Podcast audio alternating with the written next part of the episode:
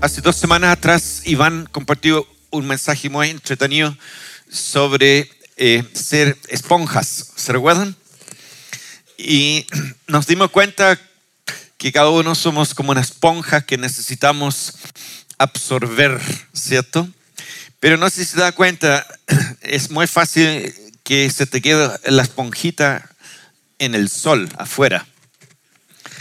Y como se te, se te seca un poco, ¿no? Porque en realidad lo que Dios quiere hacer es que la esponjita absorbe y después Dios nos toma y nos aprieta para que el agua caiga y toque a otras personas. Ese es el propósito. Así que muchas veces, no sé si tu esponjita ha quedado alguna vez en el sol y se ha quedado un poco seco alguna vez. Pero la idea es que tomamos la esponjita y le pongamos en el agua y que la esponja absorbe todo el agua, ¿cierto? Y que la esponjita se llene de agua para que Dios nos pueda tomar en cualquier momento nuestras vidas en algún lugar, algún espacio de tiempo con alguna persona y nos aprieta y el agua sale para tocar y dar vida a otros, ¿sí? Eso es el propósito con Dios. Ahora el apóstol Pablo dice, no se emborrachan con vino, que lleva al desenfreno. Al contrario, sean llenos del Espíritu. Dice, anímense unos a otros con salmos, con himnos y canciones espirituales, cantando y alaban al Señor con el corazón. Entonces el apóstol Pablo está diciendo, es eh, la responsabilidad de nosotros ser lleno del Espíritu Santo. Y yo te hago la pregunta, ¿cómo te llenas tú del Espíritu Santo? ¿Cómo te llenas tú todos los días? ¿Qué método usas tú para llenarte del Espíritu Santo? Ahora hay un punto que necesitamos aclarar antes que partimos y ese es, debemos haber recibido el Espíritu Santo para estar llenos del Espíritu Santo. Y muchos de nosotros pueden venir de una iglesia católica, por allá viene una iglesia evangélica tradicional donde no hay mucha actividad del Espíritu Santo, pero escucharon el Evangelio, escucharon que Jesús murió por ellos en la cruz o por ti en la cruz, pero nunca hayas recibido el Espíritu Santo. Porque ese es un día que tú nunca te vas a olvidar. El día que el Espíritu Santo entre en tu vida, es un día que tu vida es revolucionado, es cambiado por completo. Como dice la Biblia, el Saúl, cuando cayó el Espíritu Santo sobre él, fue mudado en otro hombre. Entonces, debe haber un día donde tú sí sabes, un momento de tu vida donde el Espíritu Santo entró en tu vida. El apóstol Pablo en su camino se encontró con algunos discípulos de Apolos. Apolos andaba predicando el Evangelio, predicando el arrepentimiento, así como el mensaje de Juan el Bautista. Y se encontró con algunos cristianos por ahí y dice en Hechos 19.2, eh, al encontrarse con estos discípulos, sabiendo que habían sido predicados por Apolos, les preguntó, ¿reciben ustedes el Espíritu Santo cuando creyeron? Y ellos contestaron, no, ni siquiera hemos oído hablar del Espíritu Santo. Entonces eran creyentes, habían creído, habían sido bautizados por bautismo de Juan el Bautista, habían sido bautizados, pero ellos, aún habiendo creído y siendo bautizados, no habían recibido aún el Espíritu Santo. Así que Pablo le explicó más claramente el camino.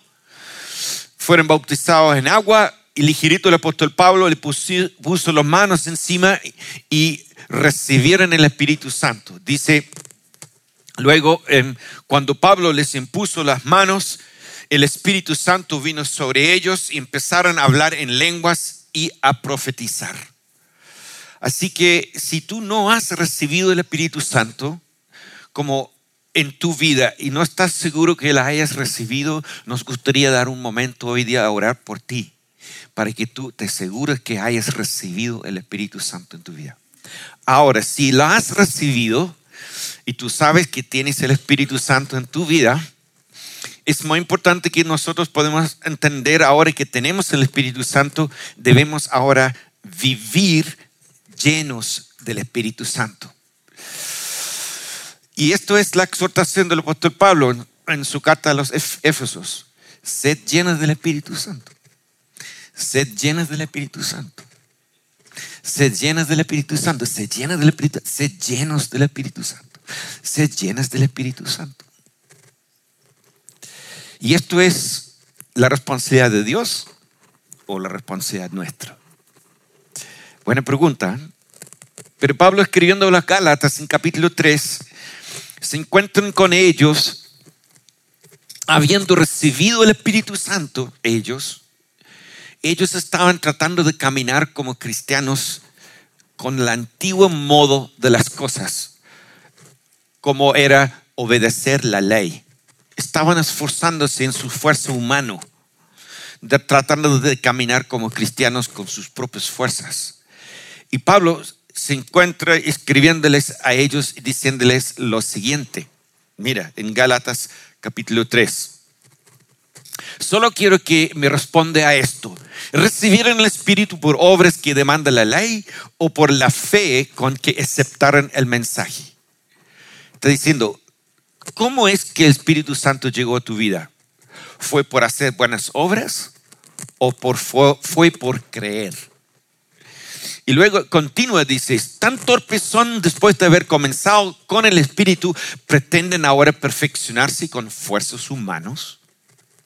Entonces, él está aclarando a las Galatas que la forma que uno vive hoy ya no es la ley tratando de obedecer mandamientos, sino es una vida de fe. Y cuando tenemos fe en Dios, el Espíritu Santo opera y se mueve en nuestras vidas. Él dice luego, al darles Dios su espíritu y hacer milagros entre ustedes, ¿lo hace por obras que demanda la ley o por la fe con que han aceptado el mensaje? Entonces Él está aclarando para ellos que esta ya no es una vida de obedecer la ley, es una vida de fe, a través de lo cual el Espíritu Santo al tener fe en Dios, se activa en nuestras vidas y el Espíritu Santo empieza a obrar en transformarnos, cambiarnos y hacer milagros a través de nosotros. Y es por fe, no es por obras. Y así, así, toda la vida cristiana de ahora en adelante es una vida de fe. Ahora tenemos que entender la fe no es algún tipo de concepto eh, mental nada más. La fe en esencia, si lo entendemos bien, es está relacionado con la acción. ¿Cuál es el primer acto de fe que debe hacer una persona después que haya creído en Dios? Debe bautizarse. Porque, porque la fe también tiene acción. La fe siempre lleva a la acción. Y el primer acto después de creer en Jesús debemos ser bautizados. Entonces, al ir y bautizarte, esa es la acción de la fe. Como dice el apóstol Santiago, tú, yo te muestro mi fe por mis obras. Hay alguna acción, cuando alguien tiene fe, hay alguna acción relacionada a esa fe. Y si no hay acción, debemos dudar si realmente hay fe. Así que parte de este accionar, como dice en la Biblia, ¿qué vamos a hacer si creemos en Dios? Lo vamos a buscar. Dice Hebreos 11, versículo 6. Sin fe es imposible agradar a Dios. Y los que creen que lo hay, ¿cierto? Que Él es, que Él existe, ¿qué deben hacer? Bueno, todo lo que creen que lo, deben creer que lo hay y que Él es galardonador de los que le buscan. Es decir, si tenemos fe, vamos a buscar a Dios. Porque debemos creer que Él existe y debemos buscarlo. Y una de las primeras cosas que sucede cuando tú tienes fe es que tú buscas a Dios. Esa es la acción relacionada al hecho que tú tienes fe, tú vas a buscar a Dios. Y sin fe es imposible agradar a Dios. Así que una de las cosas muy importantes entender en todo esto es que hay un inicio donde recibimos el Espíritu Santo. Pero una vez que tenemos el Espíritu Santo, es nuestra responsabilidad llenarnos del Espíritu Santo todos los días. Y repito la pregunta, ¿cómo te llenes tú? Yo en un grupo de oración otro día hice una pregunta. ¿Cuál era, creía la gente en el grupo, em, cuál era la manera de llenarse del Espíritu Santo? Y cada uno empezó a salir con, con otro idea. Y yo quedé sorprendido. Yo pensé que iba a tener todos la misma respuesta, pero habían distintas respuestas. Bueno, hoy día no voy a acabar el tema, pero voy a tocar algunos puntos, de lo cual yo creo que son absolutamente esencial para que tú puedas vivir llenos del Espíritu Santo, porque es un mandato de Dios que debemos vivir lleno del Espíritu Santo. Bien, eso fue el punto uno. Punto dos, se trata de relación e intimidad. Déjame explicarte esto.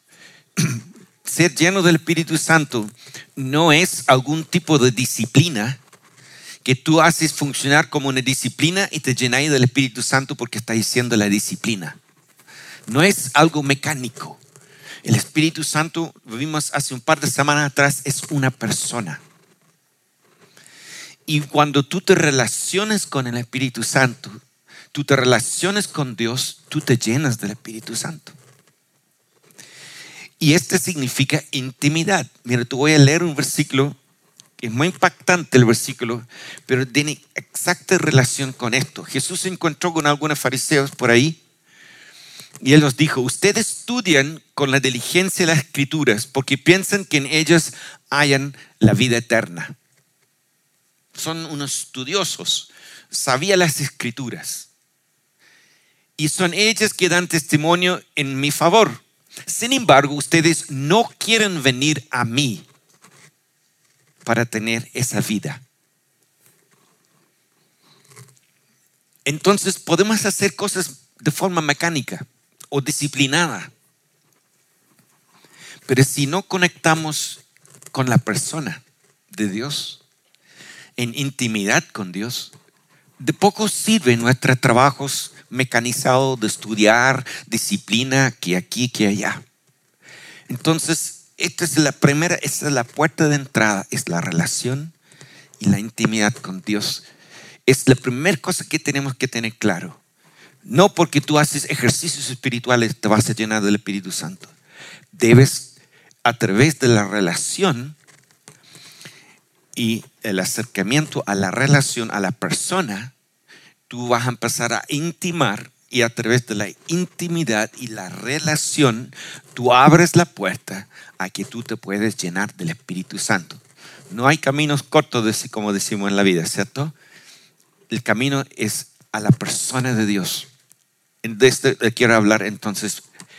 Se trata de una relación con Dios y empezar una intimar y abrir el corazón con Dios y vivir en esa relación con Dios. Además, punto tres, se trata de permanecer. Es una llenura que nosotros podemos recibir el primer día que recibimos el Espíritu Santo. Pero después tenemos que desarrollar un estilo de vida en lo cual nosotros aseguramos que cada día nos hemos llenado del Espíritu Santo y a medida que mantenemos lleno a largo plazo, empezamos a ver los frutos. Jesús dijo, el que permanece en mí, yo permanece en ellos. Dice, permanezca en mí y yo permaneceré en ustedes. El que permanece en mí, como yo en él, dará mucho fruto. Separados de mí, no pueden ustedes hacer nada. Entonces, este permanecer a largo plazo, donde tú adquieres un estilo de vivir en lo cual tú te llenas del Espíritu Santo todos los días de tu vida y vives llena a largo plazo, eso es lo que da esos frutos grandes, jugosos y ricos, los frutos del Espíritu Santo en nuestras vidas, ¿cierto? Pero esto se trata de relación y se trata de permanecer. Quiero darte dos ejemplos rápidamente sobre esto. En la Biblia tenemos dos reyes que fueron ungidos por el Espíritu Santo, el rey David y el rey Saúl. Ambos fueron ungidos. Dice Saúl fue mudado en otro hombre, entonces fue completamente tocado por el Espíritu Santo. Terminó profetizando también.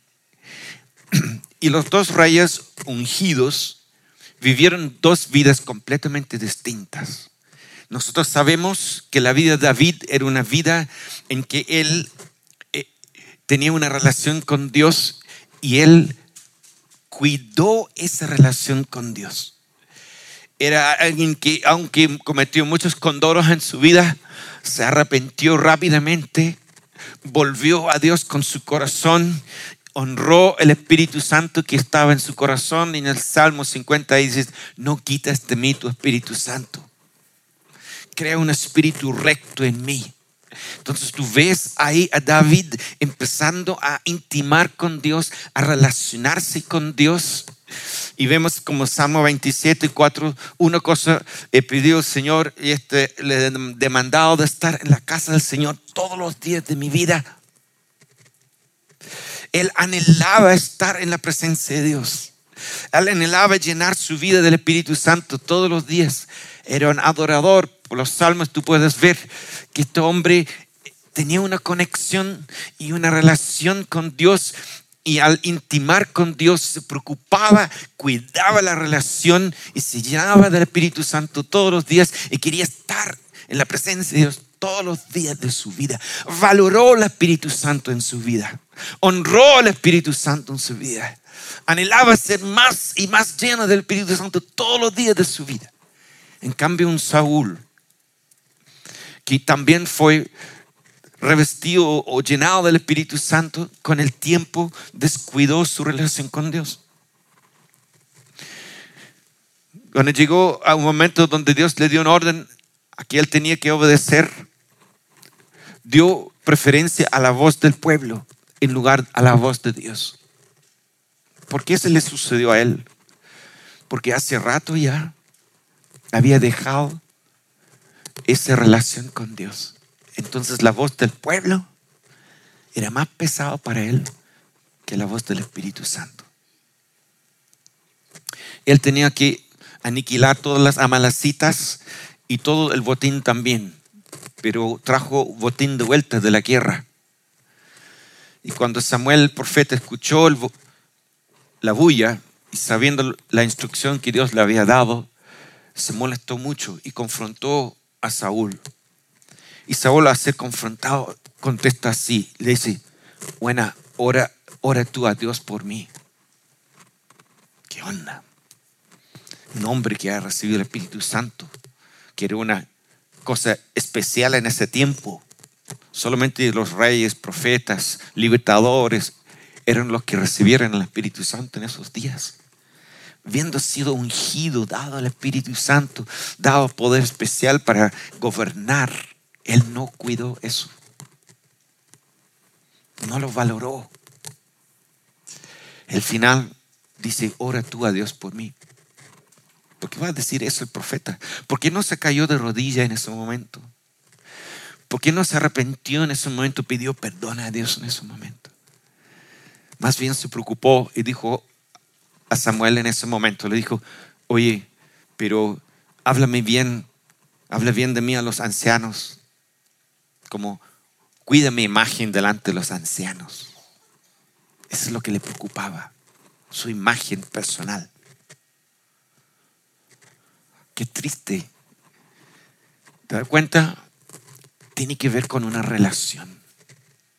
David valoró el Espíritu Santo que había recibido en su relación, lo honró, lo cuidó y en su actuar se arrepintió cuando cometió errores para no ofender al Espíritu Santo.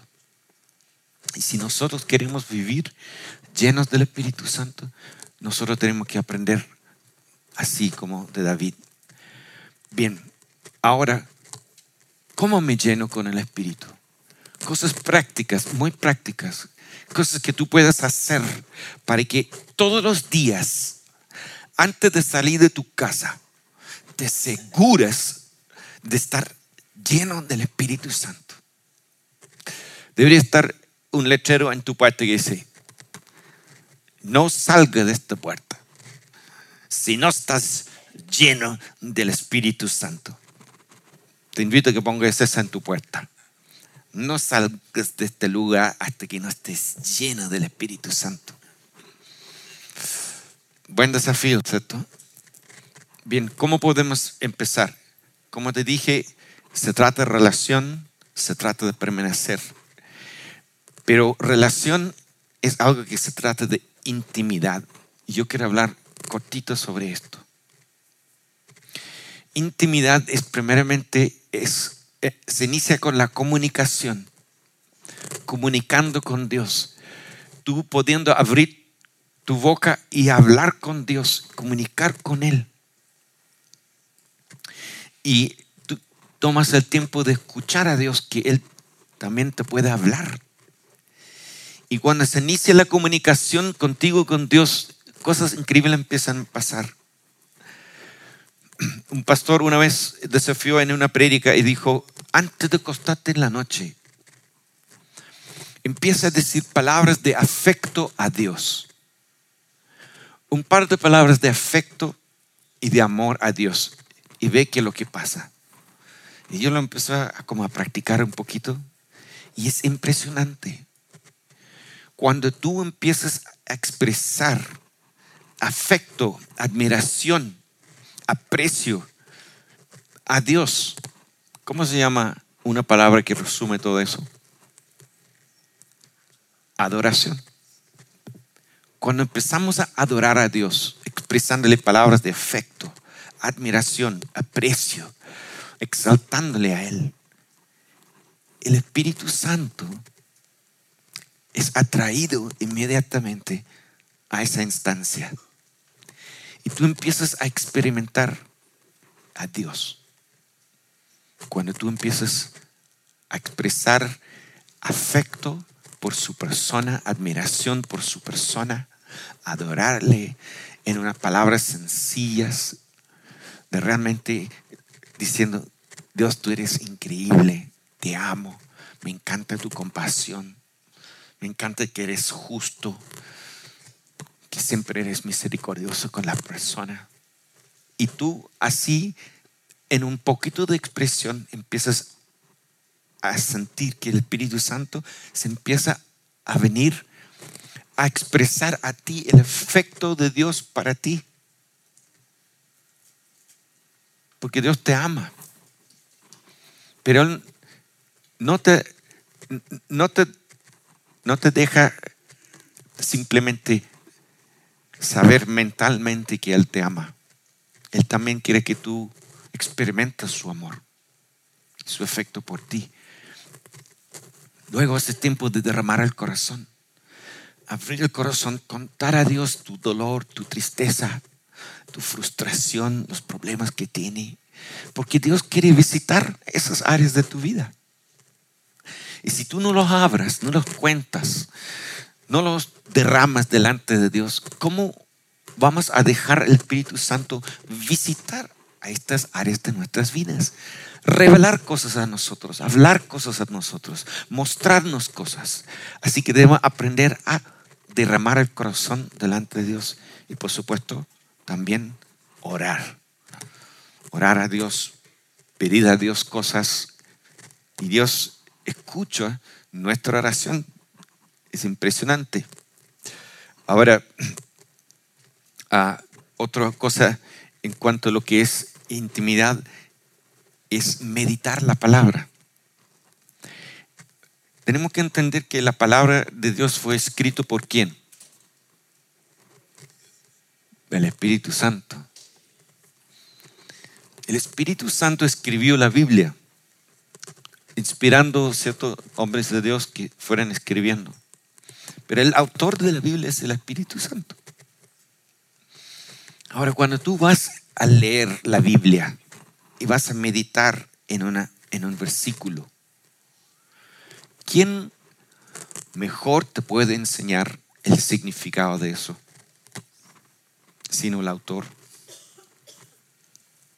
Y si tú dices, Espíritu Santo, eh, ayúdame a entender esto. Y tú empiezas a meditar y hablas con el Espíritu Santo dices, ven Señor, enséñame. Y tú empiezas a leerlo, pensarlo, meditarlo. ¿Qué va a empezar a suceder? Cuando tú te fijas en la Biblia, en los versículos de la Biblia, ¿quién viene a visitar? Es el Espíritu Santo, que te inspira la mente, te revela el corazón. ¿Quién tiene el trasfondo del, texto? Que fue escrito en el contexto para un cierto pueblo, para un cierto tiempo, con un mensaje, un principio eterno, está escrito en esos versículos. ¿Quién te lo puede revelar? Dice que el Espíritu Santo, el consolador, es también el Espíritu Santo que nos guiará a toda la verdad. El Espíritu Santo es tu maestro. Él te va a enseñar. Si tú te quedas meditando y leyendo, esperando en Dios, Él es quien te va a enseñar, porque Él es tu maestro. Él te va a guiar a toda la verdad. Pero hay que darle la oportunidad de venir, hablarte, inspirarte, y a veces uno tiene que quedar quieto. Otro ejemplo de la esponjita. Si tú tomas la esponjita y lo tiras en el agua, el hijito lo sacas. No se puede llenar de agüita. La esponjita lo tiene que dejar ahí un buen ratito, ¿no? Y lentamente el agua se empieza, es absorbido el agua. Necesitamos tiempo en la presencia de Dios, tiempo en la palabra de Dios, estar ahí pacientemente intimando, hablando invitando al Espíritu Santo que venga a ese momento, que te habla, que te ministra y que estés contigo ahí en ese momento. Luego puedes empezar a orar. Dice la escritura, a mi mano hizo todas estas cosas y así todas estas cosas fueran, dice Jehová, pero miraré aquel que es pobre y humilde de espíritu y que tiembla a mi palabra. Es decir, le da más importancia a la Biblia. Tú honras a Dios cuando tú das alta importancia a la Biblia. Y tú tomas con mucho peso lo que las palabras que están escritas ahí, le das mucho peso. Eso es honrar a Dios, honrar su palabra, darle mucho peso. Y Él va a venir y te va a revelar. Bien, en cuanto a la oración, ¿qué otra manera tenemos de llenarnos del Espíritu Santo? La intimidad y la relación es primordial. Mejor lugar.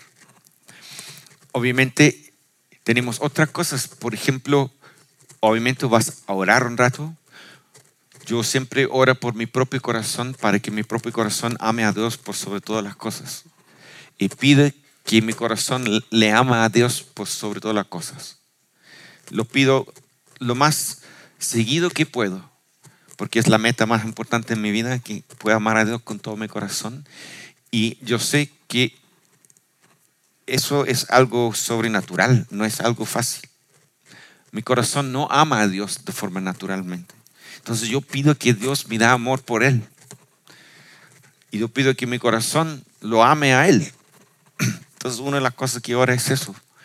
Pero puedes orar luego por esto, por las personas en necesidad, por tu familia, interceder por tus hijos. Y el momento que tú te dispones a orar, a interceder, el Espíritu Santo viene a orar a través de ti. Y tú llegues a ser un canal a través de lo cual el Espíritu Santo ora. Dice, oramos, no sabemos. En nuestra debilidad no sabemos qué orar. ¿Cierto? Pero el Espíritu Santo conoce las necesidades y Él nos puede ayudar en nuestra debilidad a orar. Es cuando nos disponemos nada más y oremos. El Espíritu Santo empieza a fluir en oraciones. Pero al fluir a través de nosotros, el Espíritu Santo se deposita en nosotros, nos llena es como un, combo.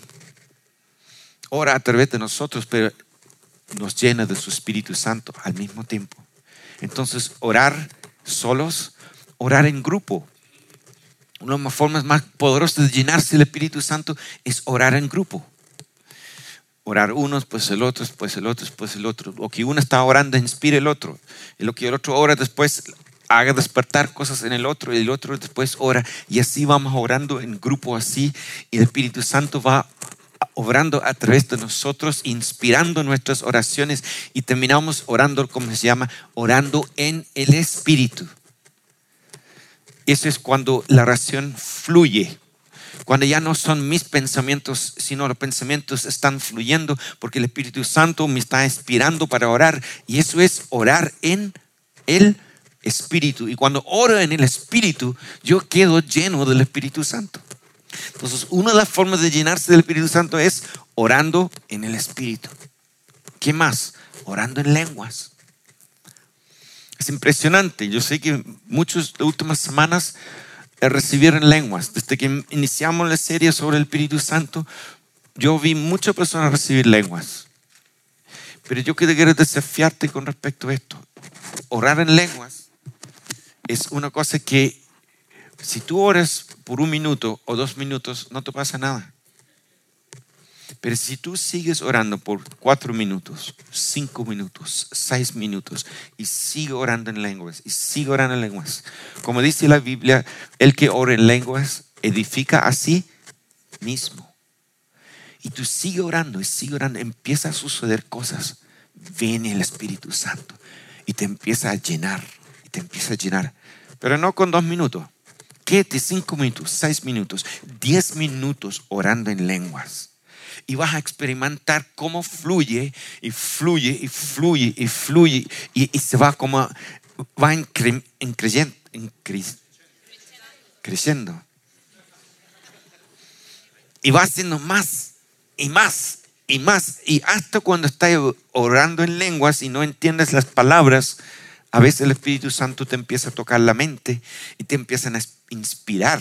Es decir, a pesar que las palabras no están en el lenguaje que tú puedes entender, sí en tu mente los pensamientos están siendo inspirados por el Espíritu Santo. Y te puede llegar revelación, te puede llegar una profecía, te puede llegar una palabra por ti, por alguien más en esos momentos.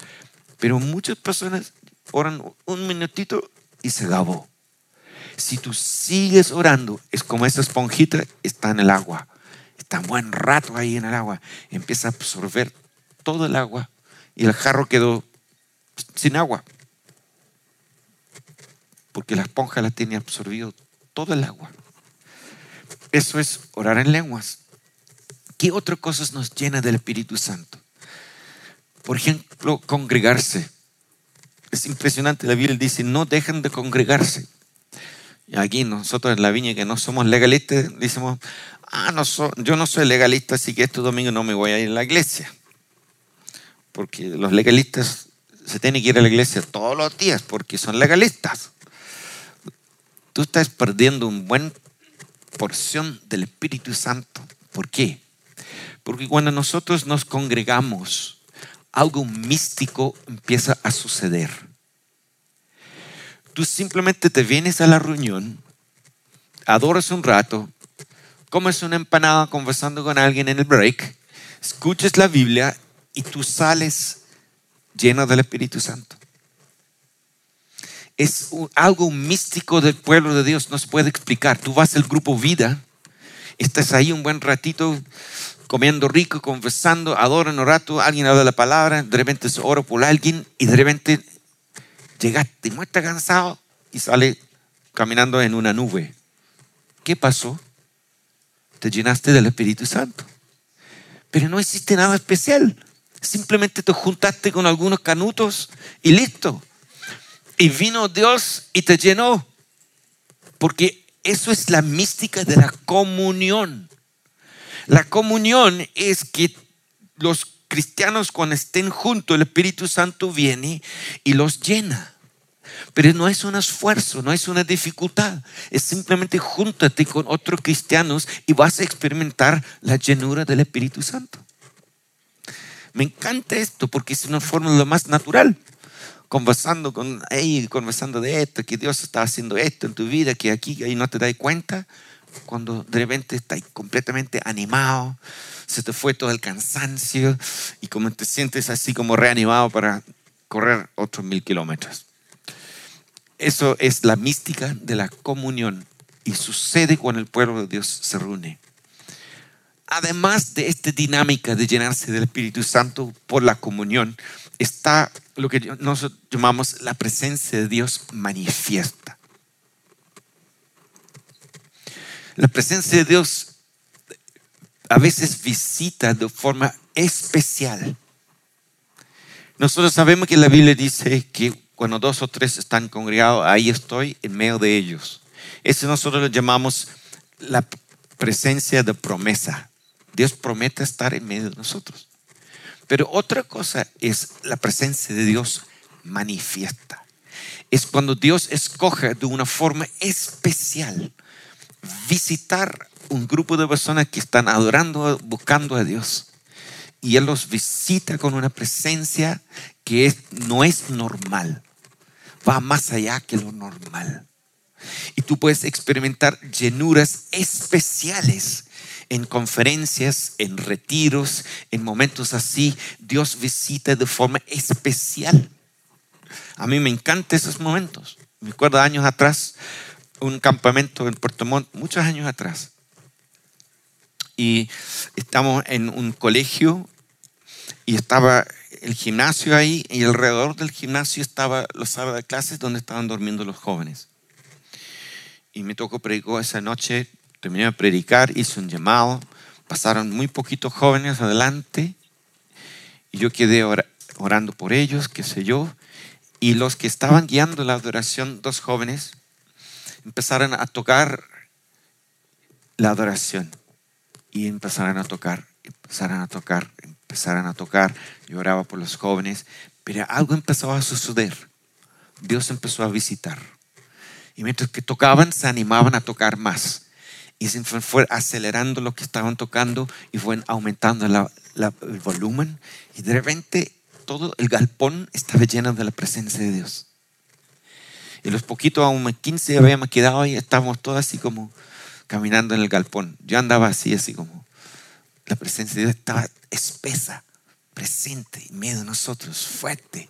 Era tan rico estar ahí. Pero como la adoración fue en aumento y en aumento, los jóvenes en los dormitorios, en las salas, empezaron a salir de las salas, a volver al salón, al, galpón, y empezaron a salir. Nadie los llamó, nadie dijo nada. Simplemente Dios estaba visitando con una presencia especial y había hambre para tener más del Espíritu Santo. Bueno, al final a las 2 de la mañana tuvimos que cortar y mandarle todo a la cama. Pero fue una visitación. La presencia de Dios manifiesto. Son momentos donde hay una visitación especial de parte de Dios. Me encantan esos momentos porque son los mejores momentos para estar lleno del Espíritu Santo. Otros momentos, cosas como profecía, ministración o predicación, cada vez que nosotros nos disponemos al servicio de Dios, el Espíritu Santo nos llena para capacitarnos. Y esto me acuerdo los primeros días cuando llegué a Chile, estaba participando en la iglesia de mi suegro entonces, y mi suegro me tiraba todos los funerales. Tenía que predicar en los funerales. Y yo nunca había predicado en un funeral antes. Y me dice, ya, te toca a ti. Y yo decía, oh no, qué terrible. Yo joven, un poquito insensible, había estado muy pocos funerales, entendía muy poco de ese Señor, lo que tú me mandas a hacer, eso lo voy a hacer. Así que asumí el desafío, preparaba las notas y de repente estamos ahí en el cementerio, toda la gente alrededor, la gente llorando. Y dije, ¿qué estoy haciendo yo aquí? soy joven, tengo que predicar a toda esta gente, están todos llorando, ¿qué los digo? Así como apretado por todos lados, preocupado, así como... Pero, ¿cómo Dios viene y te visita?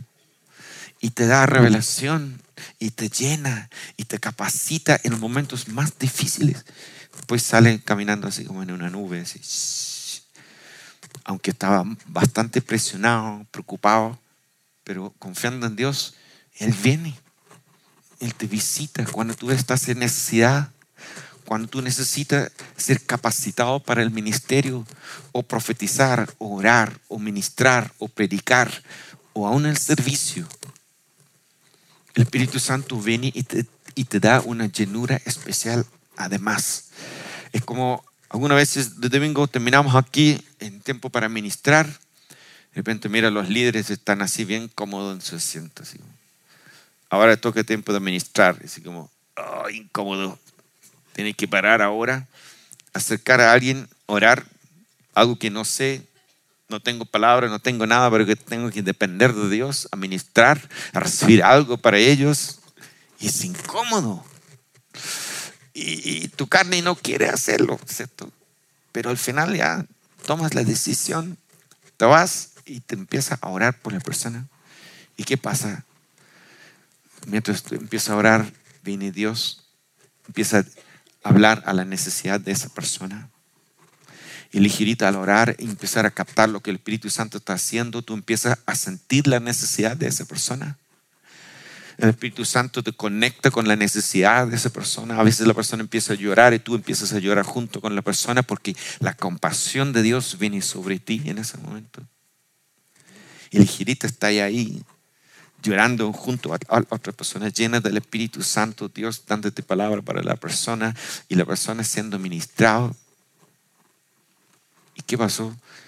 Solamente disponibilidad, ser disponible a Dios son otros momentos que somos llenados del Espíritu Santo. Entonces, a mí no me gusta que mi carne quiera arrancar de esos momentos, como lo obliga. Vaya, no lo de opción, vaya, haga la pega, porque después el Espíritu Santo te va a llenar y te va a quedar lleno del Espíritu Santo, ¿cierto?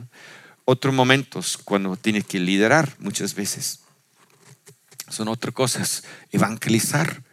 Tú sales a la plaza y te empiezas a hablar en una conversación con una persona que no es cristiano, empiezas a evangelizarlo.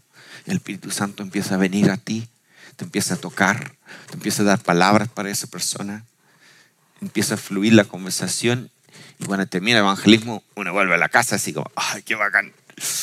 No sé qué pasó, pero me siento lleno y me siento feliz. El Espíritu Santo vino. Te vino a capacitar, te vino a llenar. Otro momento que somos llenados del Espíritu Santo. ¿Qué cosas más que vamos nosotros a hacer para ser llenos del, Espíritu Santo? El ayuno. ¿Qué es el ayuno? En esencia, hay un versículo en Isaías 58, versículo 6, dice, el ayuno que he escogido no es más bien romper las cadenas de la injusticia y desatar las correas del yugo, poner en libertad a los oprimidos y romper toda atadura. El ayuno lo que hace es sujeta tu mente, sujeta tu voluntad, sujeta tu cuerpo y sujeta tu espíritu a Dios. Eso es lo que hace el ayuno. El ayuno es como poner todo tu ser bajo la señoría de Jesús. Y al hacer eso en el ayuno, tú estás dando pasada al Espíritu, al Espíritu Santo a áreas de tu vida donde Él nunca ha llegado aún. Porque tú estás dejando de comer, estás disciplinando tu cuerpo y estás sujetando tu cuerpo a la voluntad de Dios. Tus pensamientos piensan en bistec y papa frita y postre, helado, y todo, un Big Mac y todo eso. Entonces tú tienes que tomar tu pensamiento y tú tienes que sujetarlo, ¿cierto? Tu carne quiere comer, comer, tú tienes que sujetarlo, ¿cierto? Tu voluntad quiere hacer otras cosas. ¿Has experimentado la tristeza cuando estás ayunando y viene el almuerzo? Así que, ¿qué hago ahora? Todos se van a ir a almorzar y ¿qué hago yo ahora? Es como, es como, es como si hubiera muerto alguien. Así de tristeza porque no puedes comer. Entonces tienes que sujetar todo tu ser, tu mente, tu alma, tu cuerpo, está sujeto a Dios. Y esa sujeción da entrada al Espíritu Santo a mayor profundidad en tu vida, a los rincones donde aún hay ataduras en tu vida, donde aún hay áreas de tu carne que no han sido crucificados, donde áreas de tu voluntad que no han sido sujetos a Dios aún, o aún si hay espíritus malignos, son remecidos porque tú estás dando entrada, mayor entrada al Espíritu Santo a tu vida. Entonces el ayuno hace eso. Y al, hacer eso, el Espíritu Santo puede aventurar más profundamente en las áreas de tu vida al hacer eso.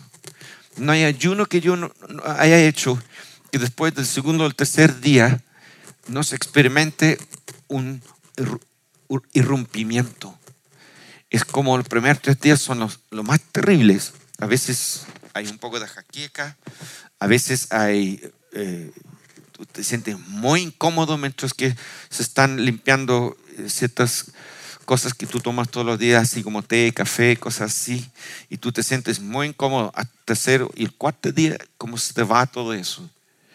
Y después empieza a experimentar otro tipo de cosas en el ayuno. Pero cada vez que yo termino un ayuno, yo experimenta una mayor libertad, una libertad para adorar, una libertad para orar, una mayor ganas de la Biblia. Es porque hemos dado una mayor saturación del Espíritu Santo. Imagínate la esponjita completamente saturado de agua, ¿sí? Eso es. Y el último que vamos a hablar es los retiros personales. Los retiros son momentos donde nosotros podemos llenarnos del Espíritu Santo, especialmente el retiro personal.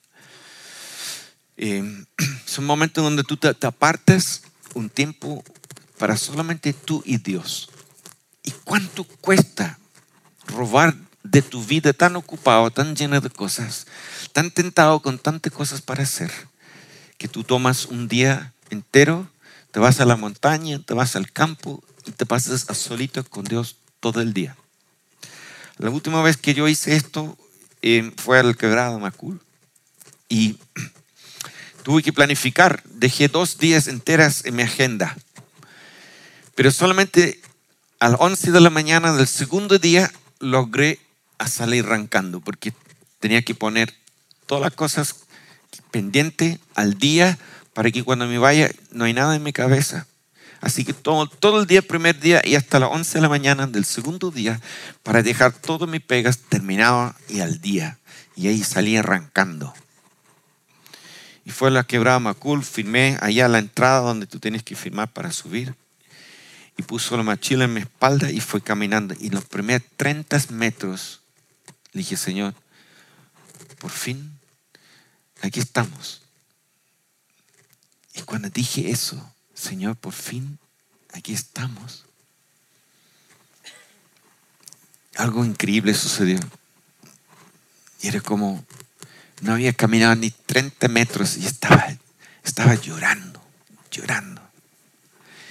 Es como, es como Dios dijo, qué rico que dejaba este tiempo solamente para nosotros dos. Y y llorando. El Espíritu Santo empezó a hablarme. Tenía que empezar a notar al tiro cosas. Vino revelaciones a mi mente. Era una presencia de Dios tan increíble. Y pasé todo ese día hasta las 8 de la noche cantando, adorando, leyendo la Biblia. Me puse el saco, dormí debajo de un árbol, dormí así un buen ratito también. Después empecé a cantar, me salió un cántico nuevo, me terminé saltando arriba de una roca, bailando solitos en el cerro, en la montaña. Y me acuerdo, tomó un tiempo, me senté al lado de una cascada. Y mientras me senté al lado de la cascada, mirando el agua, escuchando el agua, habían dos flores ahí. Así que tomó las dos flores por el, el tallo y lo, lo amarré. Le dije, Señor, este eres tú y yo. Tú y yo para siempre. Y lo tiré en el, en el río y se fue así. Un momento así loco, pero tan increíble. Un día así con Dios solos. Tan especial. A las 8 de la noche cuando terminó venía caminando de vuelta así. Había una puesta del sol precioso. Y dije, no puede ser que lo haya pasado tan, tan, tan bien con Dios en un día. Cuando guardamos y separamos tiempos, Dios viene. Ruth Caro hizo recién lo que se llama un retiro de silencio.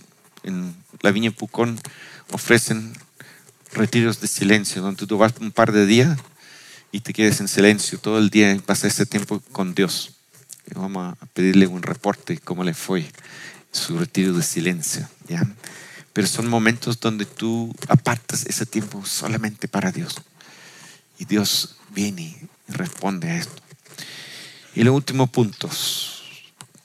Cuando ya vamos practicando estas disciplinas y vamos intimando con Dios, ya estar con Dios en la mañana no es suficiente, queremos estar con Dios todo el día. Y va creciendo el hambre, más hambre de Dios, más comunión con Dios, más comunicación con Dios. Y vamos aprendiendo entonces practicar la presencia de Dios. Un pastor ah, le explicó esto, me encantó. Dijo, es como cuando la paloma se te sienta en el hombro. Cualquier movimiento brusco le va a hacer que la paloma sale volando, ¿cierto? Para que andamos todo el día sin que se nos vuela la paloma. Que estemos conscientes de la presencia de Dios en nuestras vidas todo el día. Que comunicamos con Dios, que practicamos su presencia durante todo el día. Es otra manera de vivir llenos del Espíritu Santo. Dice en Éfeso, Efesios 4:30, no agravan el Espíritu de Dios, con el cual fueron sellados para el día de la redención Abandonan toda amargura, ira y enojo, gritos, calumnias y todas formas de malicia. Más bien sean bondadosos y compasivos unos con otros y perdónense mutuamente así como Dios los perdonó a ustedes en Cristo. Todo pecado, todas las cosas que recién ha leído son cosas que ofenden, agravian, entristecen el Espíritu Santo. Y es aprender a que la paloma esté con, en mi hombro todo el día. Dice en Tesalonicenses 5:19, no apagan el espíritu. No apagan el espíritu. Es decir, caminar con Él todo el día, practicar su presencia. Había una mujer francesa, se llamaba Madame Gugnon, escribió mucho sobre lo que ella llamaba la oración interior es donde tú no oras con palabras, sino tú oras en el corazón. Es una otra forma de practicar la presencia de Dios. Es estar orando en el interior todo el tiempo, conversando y orando con Dios en el interior. ¿Sabe lo que dice el apóstol Pablo? ¿Cierto? Dice, orad sin, sin cesar. Orad sin cesar. Eso es la oración interior. Eso es el practicar la presencia de Dios. Pero para eso hay que tener hambre. Para esto uno tiene que tener hambre. Hambre de Dios. Hambre del Espíritu Santo. Para esto tenemos que tener pasión, amor por Dios. Amor que el Espíritu Santo esté morando en mí, vibrando en mí, llenando mi vida todos los días. No es un deseo natural. Tu carne no, ni, le interesa ser llena del Espíritu Santo. Pero a la medida que tú te llenas del Espíritu Santo, el Espíritu Santo dice, celosamente nos anhela. Si tú te dejes guiar por el Espíritu Santo, el Espíritu Santo más va a anhelar que tú estés lleno del Espíritu Santo. Y va a poner más hambre en ti para que tú te puedas empezar a hacer locuras. Cosas que gente normal no lo hacen. Porque dan prioridad al dinero, al placer, al entretenimiento, a las cosas cotidianas. Pero tú eres capaz de empezar a dejar las cosas cotidianas a un lado. Dejar algunos placeres al lado. Porque el hambre te empieza a consumir. El hambre te empieza a decir, Dios, quiero más de ti. Quiero que llenes mi vida enteramente y quiero estar lleno todos los días de mi vida. Ahora acompañado con esto tiene que haber un deseo de ser y vivir agradables a Dios. El anhelo de vivir agradable a Él te lleva a querer estar más lleno del Espíritu Santo. Y este viene a través de la intimidad y este viene a través de la relación. Mira, para terminar, nada nos va a llevar a las disciplinas para llenarnos del Espíritu Santo como el amor. Como el amor. Finalmente es el amor que vence, que nos vence y nos lleva a anhelar más y más de Dios. Si no hay una relación de amor con Dios, no vamos a tener el interés ni el querer estar, ni querer tener más del Espíritu Santo en nuestras vidas. Así que siempre recuerda, debemos navegar entre el romance y la disciplina. Si te pones muy disciplinado, puede que te pierdas el enfoque y llega a ser algo muy mecánico.